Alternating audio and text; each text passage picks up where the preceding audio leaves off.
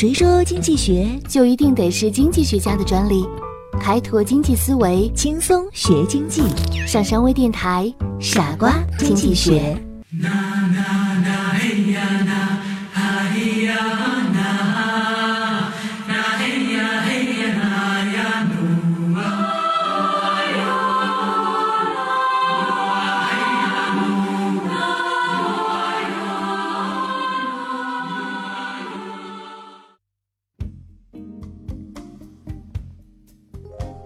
今天的内容，让我们首先进入一片茂盛的森林。有两位猎人共同在打猎。忽然，在前方，他们看见一头梅花鹿，可是鹿的位置非常的不佳。两个人商量，只有通过两个人齐心协力的方式，才能得到这只鹿。商量完毕，刚准备行动，一只兔子从他们的身边经过了。猎人们犯愁了，这只兔子很容易就逮到，但是鹿可能就会跑掉。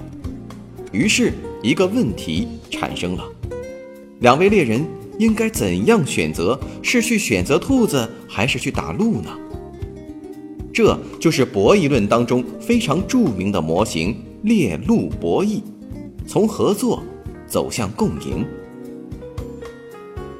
是选择抓兔子？还是选择打鹿，我们不妨来分析一下有哪些结果。如果两个猎人都选择抓兔子，结果是两个猎人都能吃饱两天；而如果一个猎人抓兔子，另一个猎人选择继续打梅花鹿，结果是抓兔子的猎人可以自己吃饱四天，而另一个猎人则会一无所获。还有一种假设。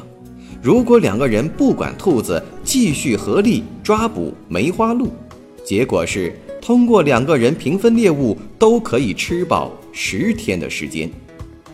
我们可以看到，在这个博弈中，要么分别打兔子，每人吃饱两天；要么合作，每人吃饱十天。如果你是猎人，你会怎样选择呢？可以看出来，两个猎人自己单独行动的话，是最不利的。单打独斗往往不如与他人合作效用更大。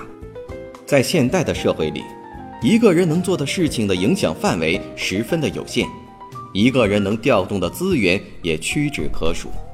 因此，想要做出一番事业，就必须学会与别人合作。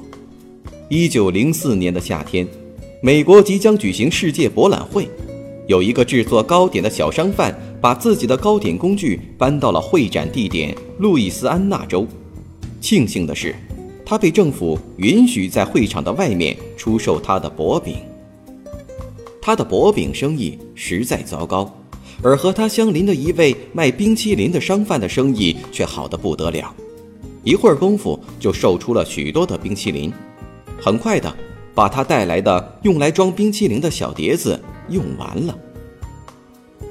心胸宽广的薄饼商贩见状，就把自己的薄饼卷成锥形，让他来盛放冰淇淋。卖冰淇淋的商贩见到这个方法可行，便要了大量的薄饼，大量的锥形冰淇淋便进入到客商们的手中。令他们意想不到的是，这种锥形的冰淇淋被客户们看好，而且被评为世界博览会的真正明星。从此。这种锥形冰淇淋开始大行其道，就是现在的蛋卷冰淇淋。它的发明被人们称之为“神来之笔”。有人这样假设：如果两个商铺不靠在一起，那么今天我们能不能吃上蛋卷冰淇淋也很难说了。两个小商贩简单的合作，竟然为世界创造了如此美味的经典。我们是不是也应当反思一下？自己是否也曾经错过了很多只要合作就可以创造奇迹的机会呢？欢迎收听今天的傻瓜经济学，我是上山，我们下期节目再见。